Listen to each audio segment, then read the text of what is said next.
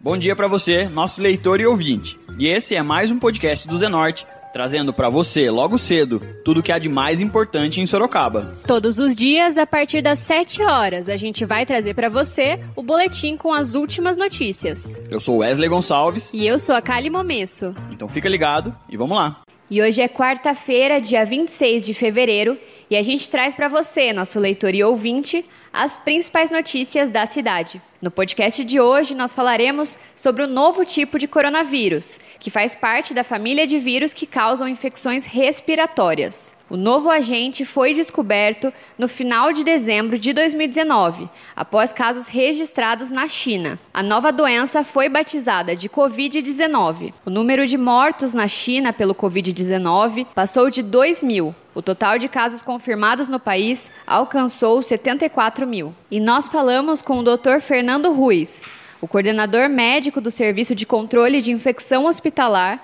do Hospital Dr. Miguel Soeiro, da Unimed Sorocaba, que explicou um pouco sobre a origem do vírus. Escuta só. Esse vírus, ele se originou na região central da China, num mercado onde são comercializados animais mortos e animais vivos. Pretensamente se crê que ele possa ter sido originado de répteis ou de morcegos ou mesmo de um animal mamífero, mas isso ainda é, não está bem estabelecido.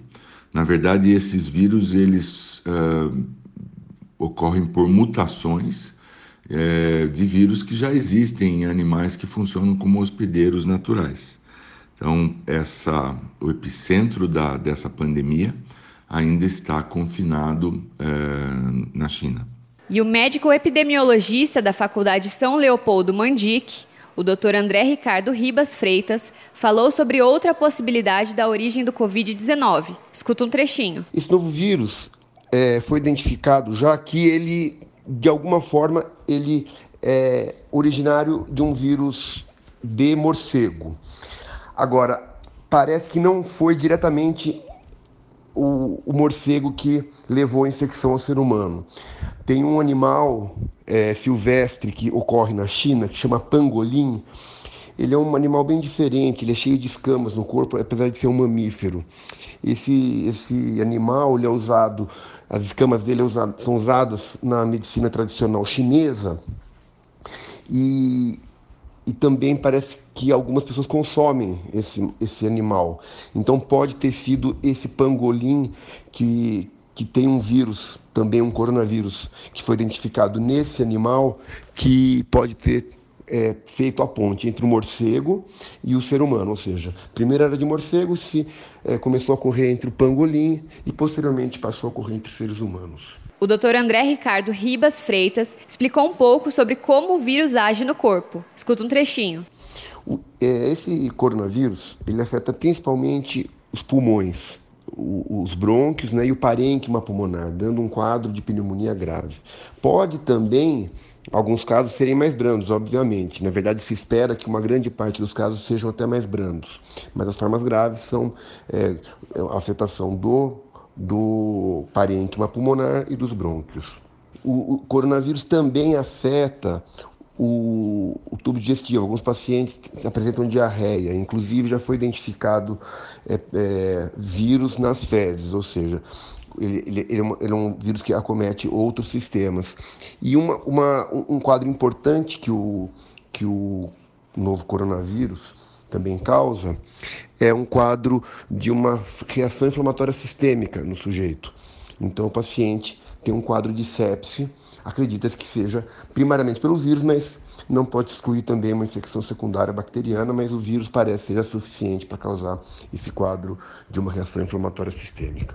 E o Dr. Fernando Ruiz ainda falou sobre os sintomas da doença. Escuta o que o coordenador médico do Serviço de Controle de Infecção Hospitalar disse para gente. O novo coronavírus 2019, quando infecta o organismo humano, ele ocasiona uma doença respiratória predominante, então é como uma virose é, que ocasiona basicamente uma inflamação nos pulmões. mas esse quadro pode ficar bastante grave, inclusive é, levando a óbito.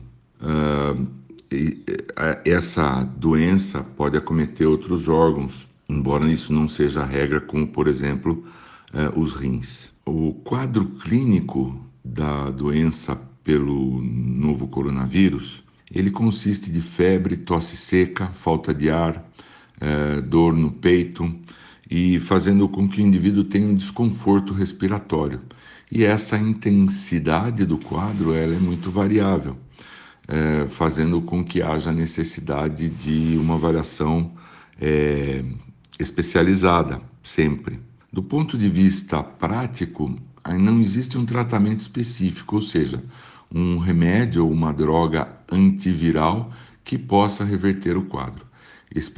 Experimentalmente, algumas drogas estão sendo testadas, mas ainda não existe recomendação para uso eh, na comunidade. As investigações sobre as formas de transmissão do novo coronavírus ainda estão em andamento, mas a disseminação de pessoa para pessoa, ou seja, contaminação por gotículas respiratórias ou contato, pode ocorrer. Qualquer pessoa que tenha contato próximo com alguém com sintomas respiratórios está em risco de ser exposta à infecção. A transmissão do coronavírus costuma ocorrer pelo ar ou por contato pessoal com secreções contaminadas como gotículas de saliva, espirro, tosse, catarro, contato próximo, como toque ou aperto de mão, contato com objetos ou superfícies contaminadas, seguido de contato com a boca, nariz ou olhos. O Ministério da Saúde orienta sobre os cuidados básicos para reduzir o risco geral de contrair ou transmitir infecções respiratórias agudas, incluindo o novo coronavírus.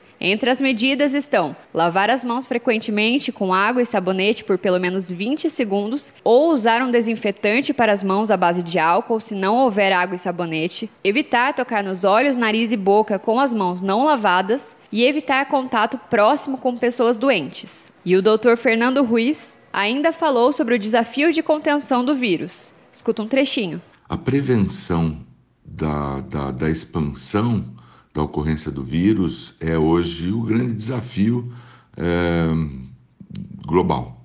Existe uma necessidade de contenção, porque o vírus consegue é, se disseminar, e essa contenção, evidentemente, é feita pelo isolamento dos casos que são identificados. Então, é extremamente importante ter essa consciência, e a partir do momento que se tem um caso, que as regras de isolamento e quarentena sejam é, obedecidas.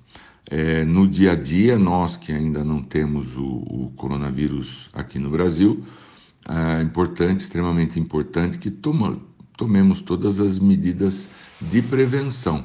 Né? Essas medidas é, visam conter a, a, disseminação do vírus, principalmente em, em, é, da, das secreções respiratórias, então tosse, espirro, o uso de máscaras, lavagem adequada das mãos, porque o vírus também se transmite através de objetos, que nós chamamos de fomites, é, e mesmo o uso do álcool em gel com maior frequência. Além, claro, daquelas medidas de sempre, né? então evitar aglomerações é, sempre que possível né? e assim por diante. Cuidar bem da hidratação é, e manter aqueles hábitos de saúde mais, vamos dizer assim, frequentemente. Então, se nutrir bem, dormir bastante e assim por diante. Não existe ainda uma vacina para a prevenção da doença pelo novo coronavírus. Então, o que se tem hoje realmente é o tratamento de suporte clínico. O epidemiologista Dr. André Ricardo Ribas Freitas falou um pouco sobre os sintomas do Covid-19. Escuta só. Sintomas da doença são fundamentalmente tosse, febre e dificuldade respiratória. Esses são os três principais sintomas. Uma pequena parcela dos pacientes, em torno de 5%, pode apresentar diarreia, também em torno de 5% pode apresentar coriza, né, que é o nariz escorrendo, mas os principais sintomas são é, a febre, tosse e a falta de ar. Alguns pacientes também têm calafrios, dores no corpo, né, que são quadros gerais de qualquer tipo de infecção. E questionado se há grupos com maiores riscos a complicações, o doutor André confirma. Escuta aí. Sim, Nos casos que já foram identificados na China, identificou-se que existe um risco aumentado para pessoas de idade avançada e portadores de doenças crônicas. Nesse sentido, qualquer doença crônica, pode incluir, inclusive a hipertensão, diabetes parece ser um fator de risco, mas é, outras doenças, como neoplasias, é, paciente que tem doença respiratória crônica, etc. E o médico, Dr. Fernando, também discorreu sobre os grupos que apresentam maior risco da doença. Escuta o que ele disse. O grupo uh, que mais pode sofrer com, com casos graves do novo coronavírus é o grupo dos idosos. Idosos, a, a, a, infecção tem ocorrido com uma certa predominância no sexo masculino, mas é claro que todas aquelas pessoas que têm alguma deficiência de imunidade é, adquirida ou congênita, é, ela tem evidentemente um risco maior de, de, de uma evolução desfavorável frente à infecção. Vale ressaltar que não há nenhum caso confirmado do novo coronavírus no Brasil. Apenas um caso suspeito de coronavírus está sendo investigado no país. De acordo com a notícia divulgada pela Rádio Agência Nacional, um caso suspeito do Rio Grande do Sul já foi descartado pelas autoridades sanitárias e agora um caso de São Paulo aguarda os resultados dos exames de uma criança de dois anos. Outros 50 registros suspeitos foram descartados. Apesar do número de casos suspeitos terem diminuído bastante, o secretário de Vigilância em Saúde, Vanderson Oliveira, argumenta que ainda é cedo para considerar que a situação seja permanente. O que não quer dizer que ele não possa aumentar. Nós podemos ter mudança de definição de caso no futuro, se um outro país entrar como área de transmissão sustentável, por exemplo. É muito dinâmico, prematuro dizer assim, ah, está baixo, vai continuar baixo. Não. E ainda de acordo com a Rádio Agência Nacional, depois de 14 dias de quarentena da base aérea de Anápolis, os 34 repatriados e 24 militares e civis que trabalharam na operação de transporte dos brasileiros da China para o Brasil foram liberados liberados para voltar para casa. A previsão da quarentena era de 18 dias, mas a saída das 58 pessoas foi antecipada depois que uma bateria de exames deu negativo. O ministro da Defesa, Fernando Azevedo Silva, destacou que com o fim da operação, o sentimento é de orgulho e alívio. Escuta só. Hoje é um sentimento de muito orgulho pelo resultado da operação muito bem sucedida, pela presteza, rapidez e pelo alívio de nossos brasileiros de terem o alívio do resultado definitivo, todos os exames como negativo, e eles embarcando para voltar para os seus lares. Ainda segundo notícia divulgada na Rádio Agência Nacional, com o surgimento do novo coronavírus, a Anvisa e o Ministério da Saúde atualizaram os critérios de doação nos bancos de sangue como uma ação preventiva em todo o país. A triagem clínica já incluía a verificação de dengue, chikungunya e zika. A atualização deste ano incluiu o Covid-19 e outras variações, como a síndrome respiratória aguda grave e a síndrome respiratória do Oriente Médio. Pessoas que estiveram em regiões com casos confirmados de coronavírus não poderão doar sangue pelo prazo de 30 dias, a contar do retorno das áreas afetadas pela epidemia. O prazo também será aplicado a quem teve contato com o paciente infectado ou com suspeita da doença. Aqueles pacientes que tiveram a doença só poderão doar sangue 90 dias depois da completa recuperação. A regra não se aplica a doadores que tiveram resfriado comum ou infecções de vias respiratórias causadas eventualmente por coronavírus, sem histórico de viagem para as regiões epidêmicas ou sem contato com pessoas desses lugares. As autoridades informam ainda que não existe evidência de transmissão de coronavírus por transfusão de sangue. Em casos de dengue e chikungunya, o prazo também é de 30 dias. Para Zika, são 120 dias até que o candidato possa ser considerado apto para doar sangue. E sobre as ações tomadas pelo município de Sorocaba para fazer a sua parte no combate ao Covid-19, nós conversamos com a Ana Paula Diggs, coordenadora da Vigilância Epidemiológica de Sorocaba. Escuta o que ela disse para a gente.